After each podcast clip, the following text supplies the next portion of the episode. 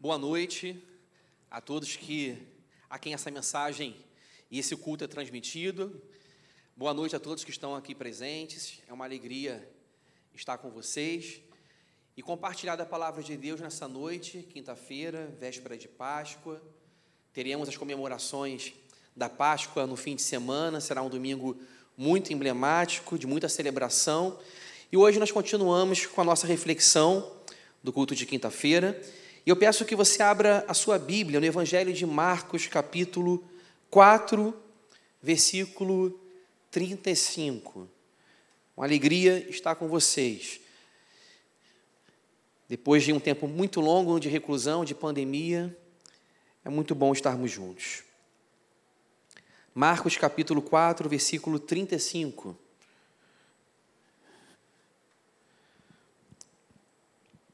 Diz assim: Naquele dia, sendo já tarde, Jesus disse aos discípulos: Vamos passar para outra margem. E eles, despedindo a multidão, o levaram assim como estava no barco. E outros barcos o seguiam.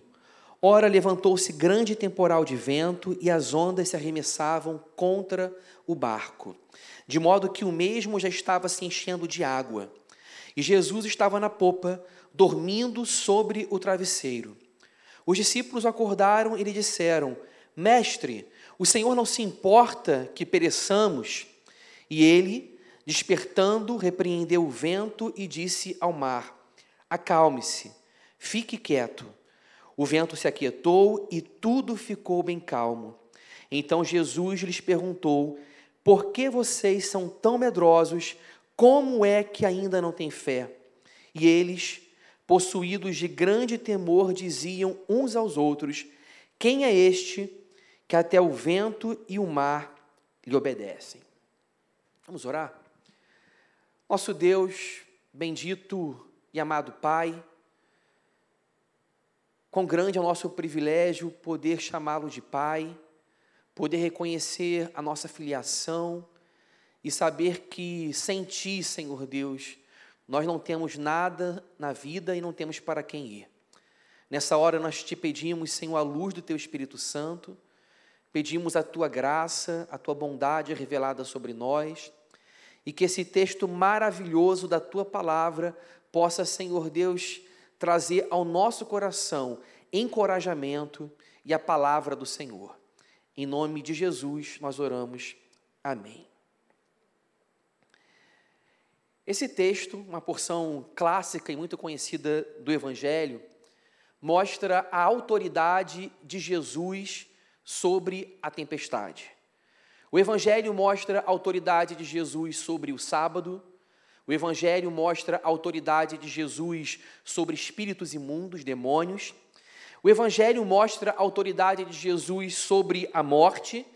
E o Evangelho mostra também a autoridade de Jesus sobre as intempéries, sobre os movimentos da natureza, sobre aquilo que nós temos a tendência de considerar um movimento aleatório e uma força brutal e destruidora. Aqui está a tempestade, no mar da Galileia. O mar da Galileia, na verdade, era uma lagoa, a lagoa de Genezaré. Mas esse era o tipo de mar que tinham os galileus. E a Galileia tendo um mar na sua região central, era um lugar ali de fonte de pesca, era um lugar de atividades econômicas, mas o Mar da Galileia também era assim conhecido por ser um lugar de grandes tempestades. Era comum esse acontecimento, esse fenômeno meteorológico de choques térmicos que causavam subitamente uma grande tempestade no Mar da Galileia, que transformava a lagoa em um mar. Isso acontece muito também na nossa vida. As lagoas se transformam em mares. Lugares que aparentemente são tranquilos e calmos, de superfície tranquila e polida, de repente se tornam amedrontadores. Acontece muitas vezes uma reversão de cenário. E assim acontecia no Mar da Galileia.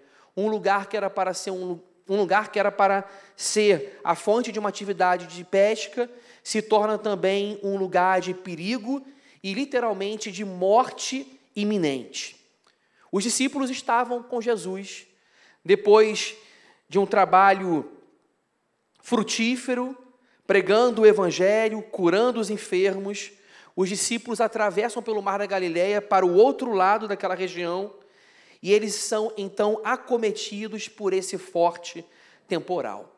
Eu gostaria de colocar esse temporal dentro da seguinte perspectiva. Eu queria ver esse temporal como um poder impessoal. Não se trata do poder, por exemplo, de um demônio. Não se trata também do poder exploratório de uma pessoa sobre a outra, de um poder maligno humano, mas se trata de um poder que tem a capacidade de destruir, de arrasar, mas que não é consequência de uma vontade humana. É o poder de um temporal. A gente lida com isso na vida. Os filósofos, tentando discutir o sentido do mal no mundo, do sofrimento no mundo, eles disseram que existe o mal moral e o mal natural. O mal moral é um mal causado por uma ação humana sobre outro ser humano. Uma exploração, uma violência, um assassinato, um roubo. Mas o mal natural é aquilo que pode trazer desgraça, sofrimento, morte, mas que não foi definitivamente causado por uma ação humana. Os filósofos chegaram a essa conclusão principalmente a partir do ano de 1755, no terremoto de Lisboa. No dia de Todos os Santos, as igrejas de Portugal, elas estavam lotadas de fiéis, e o terremoto veio sobre Lisboa e milhares de pessoas morreram por causa daquele terremoto. Não foi um rei, não foi um exército que causaram aquela violência, aquela, aquele estrago com grande número de mortes, mas foi um acidente da natureza. E a perspectiva bíblica é que desde a queda o mundo saiu dos eixos. Coisas acontecem no mundo que trazem tragédia e morte, e que não são necessariamente ações humanas. A perspectiva de Gênesis é que a partir da queda entrou no mundo espinhos e abrolhos.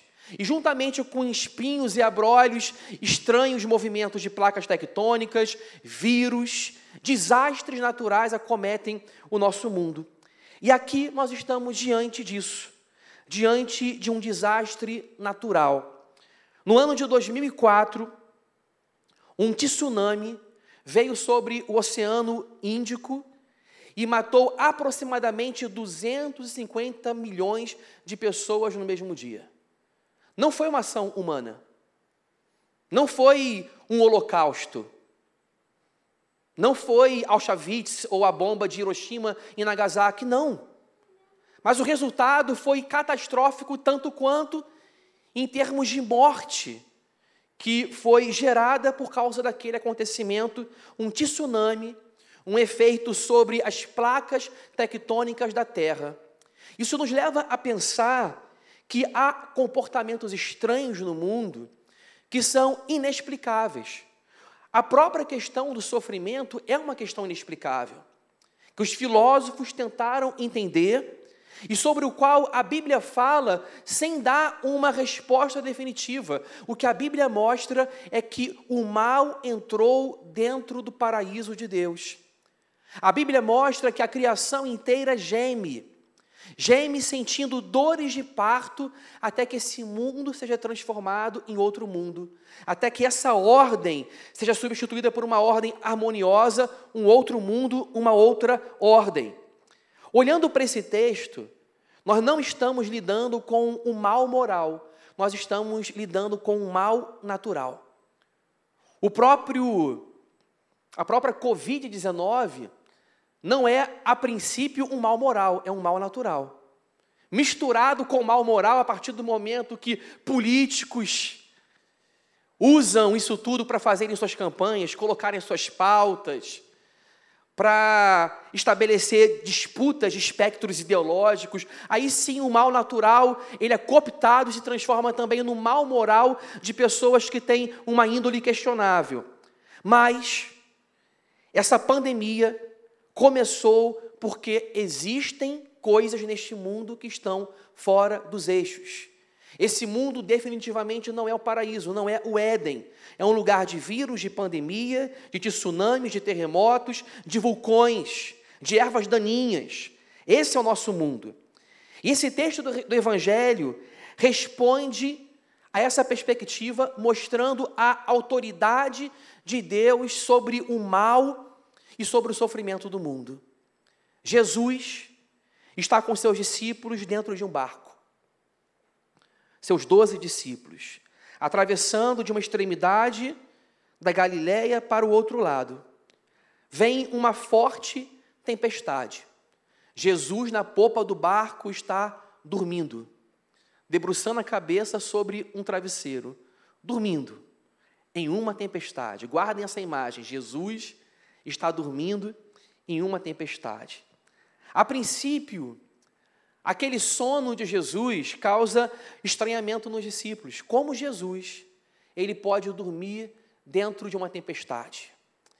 Esse texto mostra um tsunami, não das proporções gigantescas daquele que aconteceu sobre o Oceano Índico ou sobre o Japão, mas é um pequeno tsunami em miniatura mostrando o mesmo problema. Sendo ele pequeno ou grande, é o mesmo problema. O problema de que as coisas estão fora do eixo, de que as coisas têm uma desordem que nós não conseguimos explicar. E o mar, para os judeus, era particularmente um lugar estranho. Os judeus eles não se davam bem com água. Eles não entendiam muito bem a fúria das águas, estranhavam as águas, os mares, considerando os mares e as águas sinônimo de espanto, de medo, de susto. O mar era o lugar do qual vinha o medo, o terror, a ameaça, o inimigo, os exércitos adversários. Israel tinha a costa, tinha, é, tinha né, tem a sua costa com o mar Mediterrâneo, e era exatamente do mar Mediterrâneo que os inimigos vinham. Então o mar era sinônimo de ameaça inimiga. Outro ponto que corrobora a ideia de que o mar era uma ameaça para Israel é que os judeus não eram bons navegantes, como os fenícios. Não eram bons navegantes, não dominavam essa arte náutica.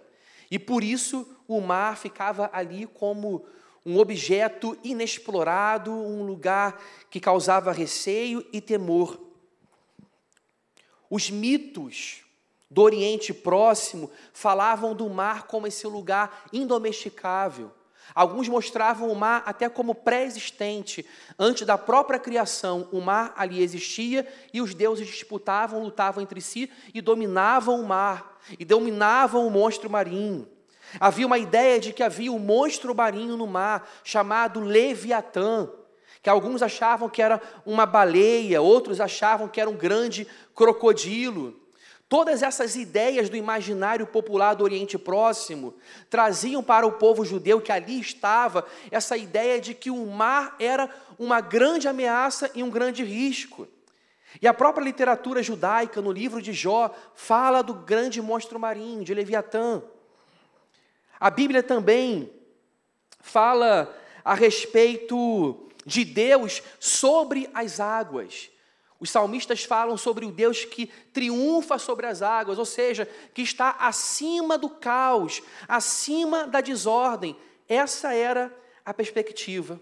Daniel diz que o monstro marinho, a besta, emerge do mar. Por que eu estou falando isso tudo? E mais uma evidência apenas, mais uma evidência de que o mar no imaginário judeu era um lugar de risco e ameaça. Apocalipse 21 diz sobre o céu: o mar já não existe. Ou seja, na linguagem metafórica de Apocalipse, o céu é um lugar onde tem rio, mas não tem mar. E quem gosta do mar, abre-se uma abre-se um parêntese, eu creio na renovação de toda a criação. Eu creio que o céu na verdade, é novos céus e nova terra. É a Baía de Guanabara renovada, são os oceanos renovados. Mas como Apocalipse é uma linguagem simbólica, Apocalipse está tomando tudo isso que eu acabei de falar, desde o Antigo Testamento, para dizer: o mar não existe, ou seja, não haverá medo, não haverá caos, não haverá ameaça do inimigo, não haverá monstro marinho, não haverá acidentes naturais não haverá tremores de placas tectônicas, não haverá pandemia, não haverá vírus. João olha para os novos céus e nova terra e ele diz: o mar já não existe. E nessa linguagem simbólica, o que ele quer dizer é que o céu será um lugar de renovação plena, onde nós não experimentaremos nenhum elemento de desajuste, de incômodo e de desordem. O interessante é que a lagoa de Genezaré era chamada de Mar da Galileia, porque havia elementos assustadores na lagoa de Genezaré. Havia tsunamis em miniatura, havia ondas e tempestades furiosas que violentavam as embarcações, como foi o caso do pequeno barco dos discípulos. E eu faço esse quadro para que nós tenhamos a ideia do que representa o sono de Jesus em cima desse mar. Jesus, ele está dormindo sobre o monstro marinho, sobre as ameaças, sobre o caos, sobre o adversário, Jesus, enquanto ser humano perfeito, que tinha sono, que tinha fome, que tinha fadiga, Jesus, enquanto ser humano perfeito, ele era capaz de dormir sobre o mar, sobre tudo o que significava o mar no Oriente Próximo e para os judeus. Jesus estava acima do mar. Os discípulos, quando viram Jesus dormindo, eles pensaram: quanta indiferença. E eles falam no versículo 38: Mestre, o Senhor não se importa que pereçamos. O discurso deles é de questionar o cuidado de Deus. O Senhor não se importa que nós pereçamos, porque para os seus olhos ver Jesus dormindo significava indiferença. Mas aqui é exatamente o oposto. O Cristo humano é o único que pode dormir sobre a tempestade. Porque ele é tão consciente do controle soberano de Deus, sendo ele mesmo Deus, sobre todas as coisas, que ele não rói as unhas. Ele não tem insônia.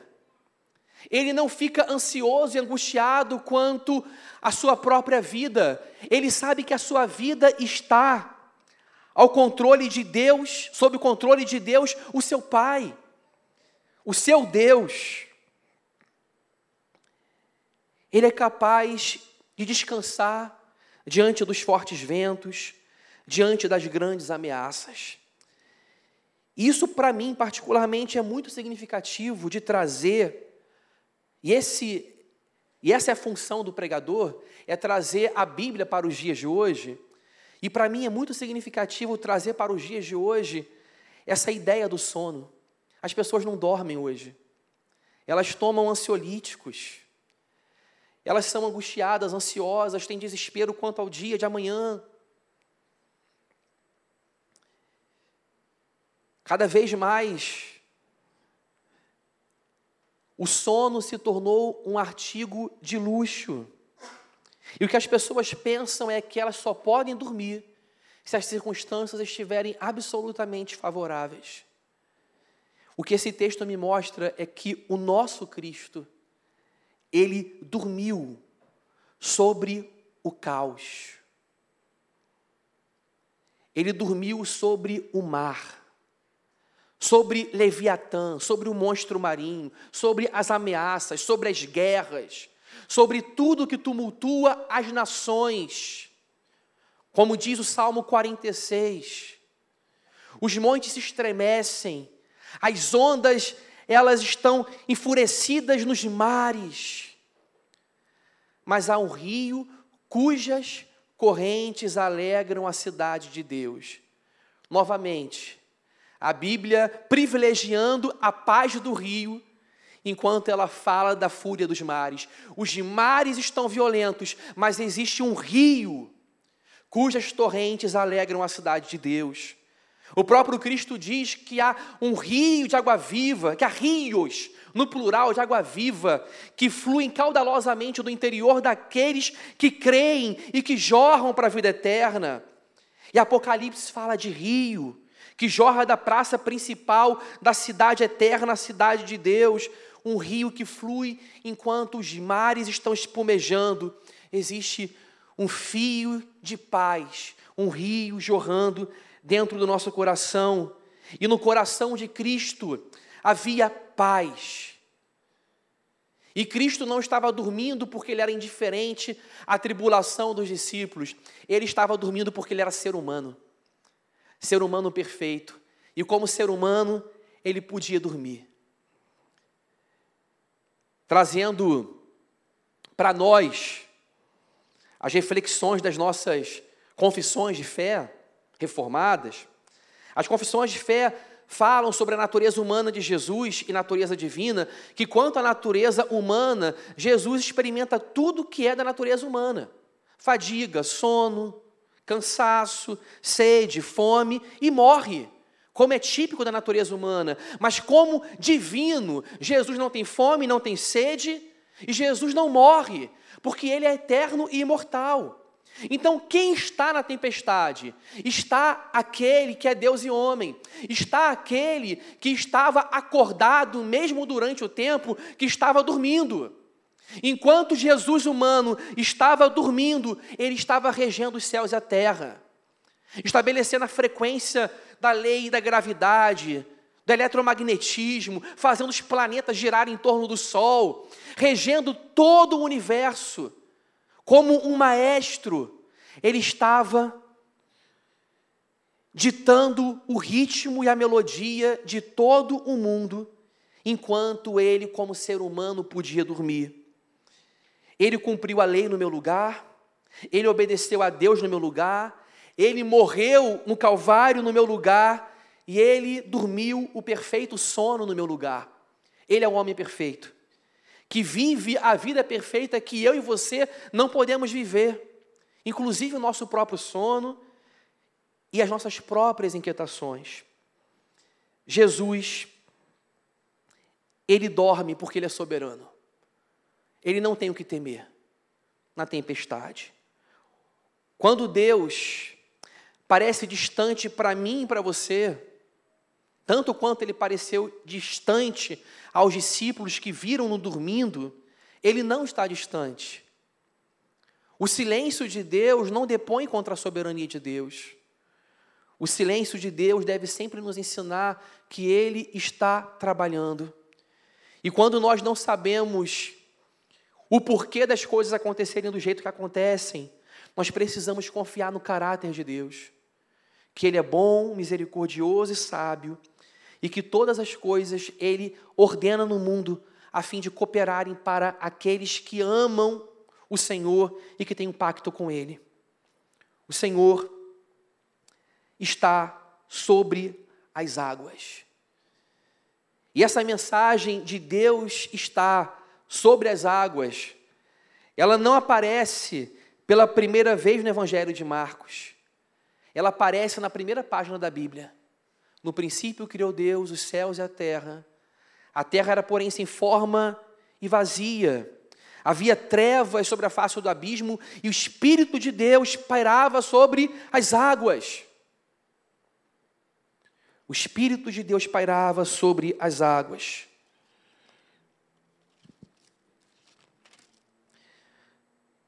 Havia trevas sobre a face do abismo e o Espírito de Deus se movia sobre as águas. Essa narrativa da criação de Gênesis mostra que as águas, que eram o elemento do caos para os mesopotâmios, para os egípcios, não eram propriedade da natureza que estavam fora do controle de Deus. Deus ele estava pairando sobre as águas, sobre o caos. A ideia de pairar é como uma águia que está sobre os seus filhotes, voejando sobre os seus filhotes, Deus guardando o mundo para que o mundo não seja levado à destruição e ao caos. Os salmistas falam de Deus sobre as águas, sobre a fúria das águas. Isso significa que o nosso Deus, ele está sobre as nossas tempestades. Enquanto homem, Jesus pode dormir. E eu me lembro de uma música antiga do grupo Logos, que falava assim: calmo, sereno e tranquilo, sinto descanso neste viver. Ele é Jesus, o amigo, meu Senhor e Salvador. O que esse texto diz para mim, na minha ansiedade, nas minhas angústias, nas minhas tribulações, nas minhas tempestades, o que esse texto diz para mim é que na hora da tempestade eu preciso olhar para um rosto calmo. Tem muita gente desesperada na tempestade.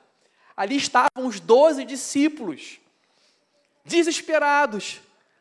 Para qual rosto eu vou olhar na tempestade? É para o rosto de Jesus.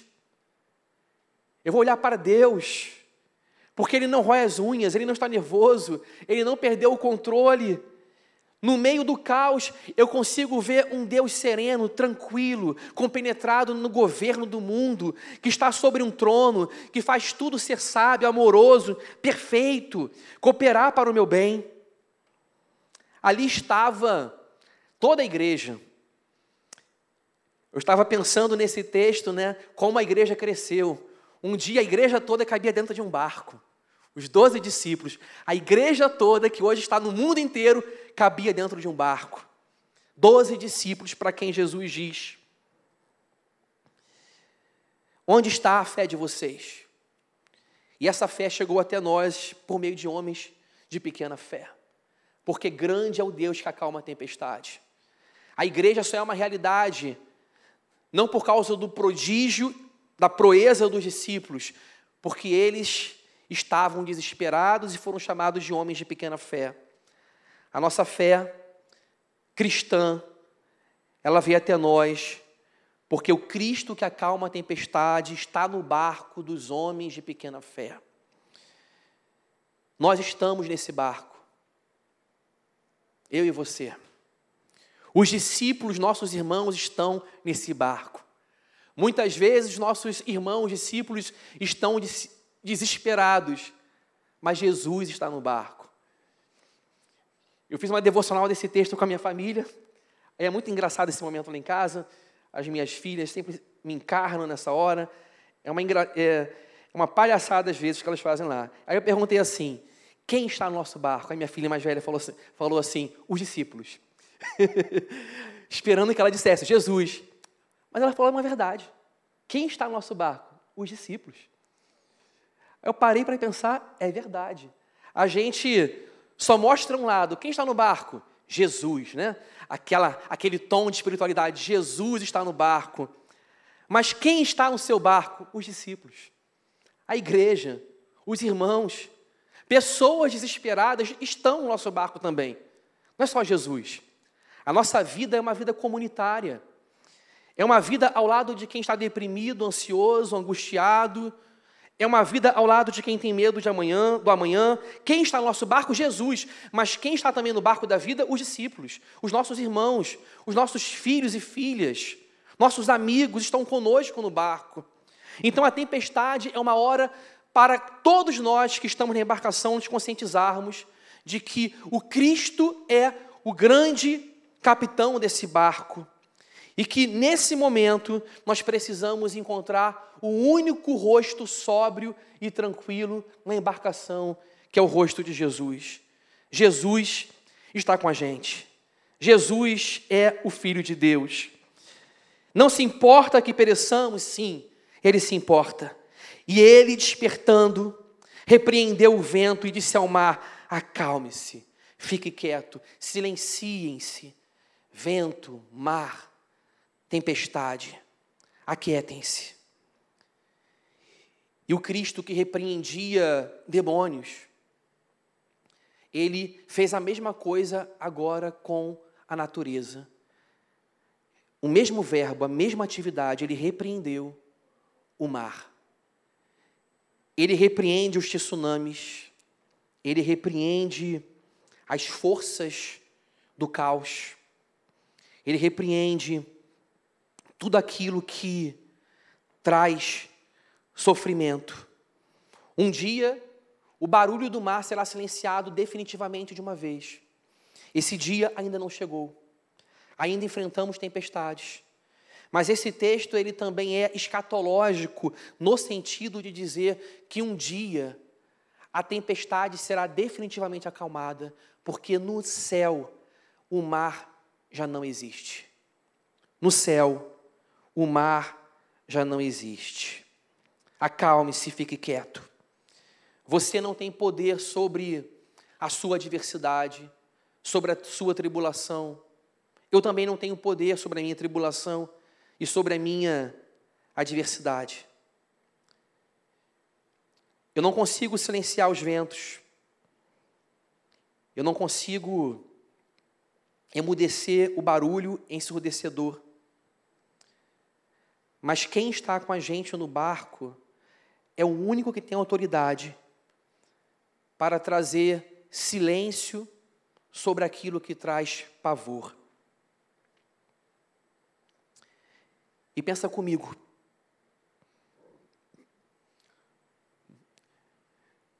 Esse texto mostra Jesus corrigindo o que é incorrigível. O tempo, o clima. O que eu quero dizer com isso?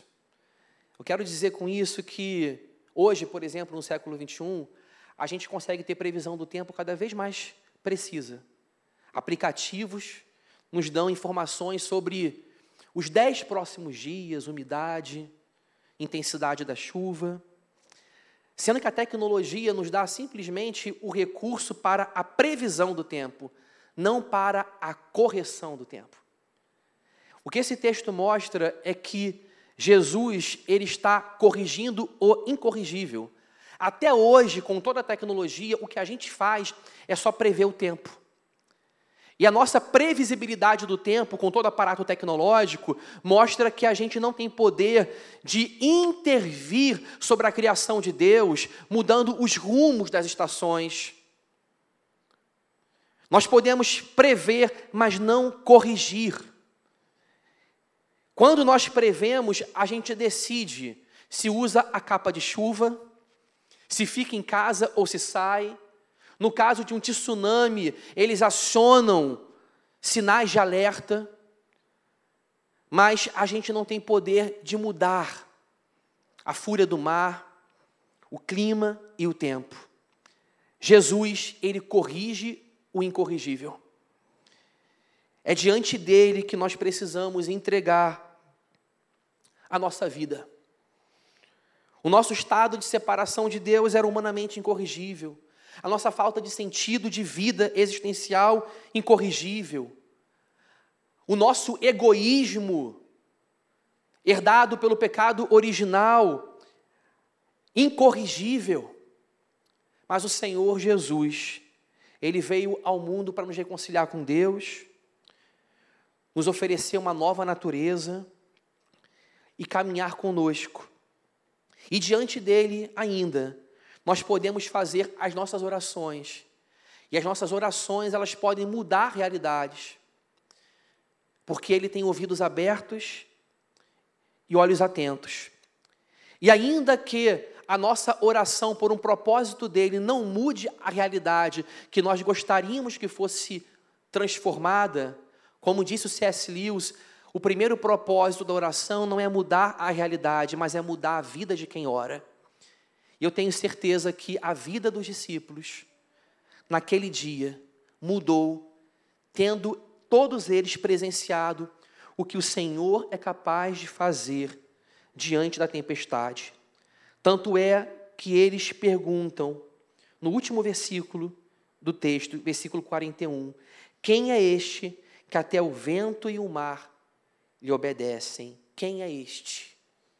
Quem é este? É isso que a ação miraculosa de Deus produz. Um grande senso de assombro, de maravilhamento e de perplexidade diante da glória e da majestade de Jesus, para que a gente pergunte quem é este. Talvez se os ventos não viessem, a gente permaneceria vivendo a nossa vida pacata e sem o senso de maravilhamento que nós temos quando o Senhor está conosco e acalma os mares. Quem é este que até o vento e o mar lhe obedecem? Eu quero terminar dizendo para você algumas coisas. Primeiro, tempestade vem e passa. Uma vez um seminarista da igreja presbiteriana Betânia estava pregando um sermão nesse texto. E aí então recebeu o feedback do antigo reverendo Antônio Elias. E aí o Antônio Elias falou assim para o seminarista: Ótimo sermão, meu filho. Muito bom sermão. Faltou só você dizer uma coisa: que tempestades vêm e passam. Então eu não posso terminar esse texto dizendo, sem dizer, tempestades não duram para sempre. Tempestades vêm e passam. Elas podem trazer grande, grande estrago, mas nenhum estrago que não será corrigido à luz do plano eterno de Deus. Tempestades vêm e passam, e elas servem para amadurecer a nossa fé. Outra coisa que eu quero lhe dizer é o seguinte: descanse na tempestade. Descanse na tempestade, durma na tempestade. Eu estou aqui para, em nome de Jesus, dizer para você que você pode dormir. Sim, o sono bíblico, o sono bíblico válido, satisfatório, é aquele que tem uma proporção correta e equilibrada entre descanso e trabalho. Jesus descansou, dormiu, mas Jesus era trabalhador. Ele trabalhava de manhã até a noite. Jesus podia dormir o descanso dos, dos justos, consciente de que o mundo foi realizado debaixo do plano e do propósito de Deus e que a criação inteira foi provida de dons e de abundância. Por isso que no, sexto, no sétimo dia o Senhor descansou, porque o mundo estava pronto, com recursos abundantes. Descanse sobre os recursos abundantes que Deus criou no mundo para você. Nós não fomos feitos para o sábado, mas o sábado foi feito para o homem, o descanso foi feito para o homem, o dia das dádivas, o dia para celebrar um mundo cheio de dádivas. Então durma, descanse. Ah, mas estou sobre a tempestade, estou sobre os monstros marinhos, estou sobre Leviatã, estou sobre a guerra, não interessa, o Senhor que está no barco, Ele é soberano sobre tudo. Não será o seu sono ou a sua falta de sono que haverá de resolver o problema. Muitas vezes a gente não dorme, não descansa, porque nós queremos ser protagonistas, nós queremos resolver, nós queremos dar horas extras, nós achamos que tudo gira em torno de nós e que nós vamos resolver os problemas. Mas quando nós descansamos, a gente fala o seguinte: o Senhor trabalha no turno da noite. O Senhor dá aos seus filhos enquanto eles dormem. Essa é a linguagem do profeta Isaías. Enquanto nós dormimos, o Senhor dá. Eu paro, mas o Senhor não para. Eu estanco, mas o Senhor não se fadiga. E o Senhor dá aos seus filhos enquanto eles dormem o mundo não gira em torno de nós. Jesus cumpriu o Salmo 104 que diz: Em paz me deito e logo pego no sono. Nunca houve uma condição tão adversa para dormir como essa. E Jesus, mesmo assim, cumpriu o Salmo 104. Em paz me deito e logo pego no sono. O nosso Senhor Jesus, que dormiu na tempestade, dormiu não porque é indiferente, mas ele dormiu porque ele é soberano sobre a tempestade. E meu convite nesta noite é: descanse nos braços daquele que é soberano sobre a morte, sobre a tempestade, sobre tudo que é assolador. Ele aquieta os mares e ele silencia os sons que nos assustam. Vamos orar? Vamos ficar de pé nesse momento? Vamos orar. Colocar nossa vida diante do Senhor. Deus amado, obrigado, Deus, Porque um dia o mar não existirá. O Senhor renovará a criação. O Senhor fará novos céus e nova terra. Mas enquanto esse dia não chega, nós temos a esperança de que o Senhor está conosco, de que o Senhor nos governa, de que o Senhor faz grandes coisas e que nós podemos confiar naquele que tem controle, que é soberano, que não se desespera, que tem um rosto calmo, sereno e tranquilo, em quem podemos sentir descanso nesse viver difícil e tão tumultuado. Ensina-nos, Senhor, a confiar em Ti, a confiar a nossa vida sobre o Senhor, a confiar que esse mundo, que apesar deste mundo ser um lugar de vírus, de terremotos, de desastres naturais, o Senhor não é indiferente, não é incompassivo, não está distante. O Senhor tem misericórdia sobre todos nós. O Senhor é solidário. O Senhor nos dá a paz que excede todo entendimento. O Senhor reina sobre as águas. Desde o primeiro capítulo de Gênesis, o Espírito de Deus pairava sobre a face das águas. Obrigado, Senhor, porque tu és soberano sobre os céus, sobre a terra, sobre tudo, tu és o Senhor absoluto. Absoluto. Nós somos finitos, pecadores, incrédulos. Prevemos o caos, mas não silenciamos e não modificamos e corrigimos o caos. Mas o Senhor é o Deus que um dia haverá de silenciar o caos para sempre. E enquanto isso, o caos do nosso coração, ele é superado, porque o Senhor Jesus Cristo morreu por nós e pagou o preço por nossa vida. Obrigado, porque nós te pertencemos na vida e na morte, e nada pode nos separar do amor de Deus que está em Cristo Jesus. Abençoa o teu povo, que a paz reine sobre cada coração, que o Senhor faça milagres, modifique realidades, mas que, sobretudo, o Senhor mude o nosso coração para que a gente possa confiar mais em Ti. Essa é minha oração, em nome de Cristo. Amém.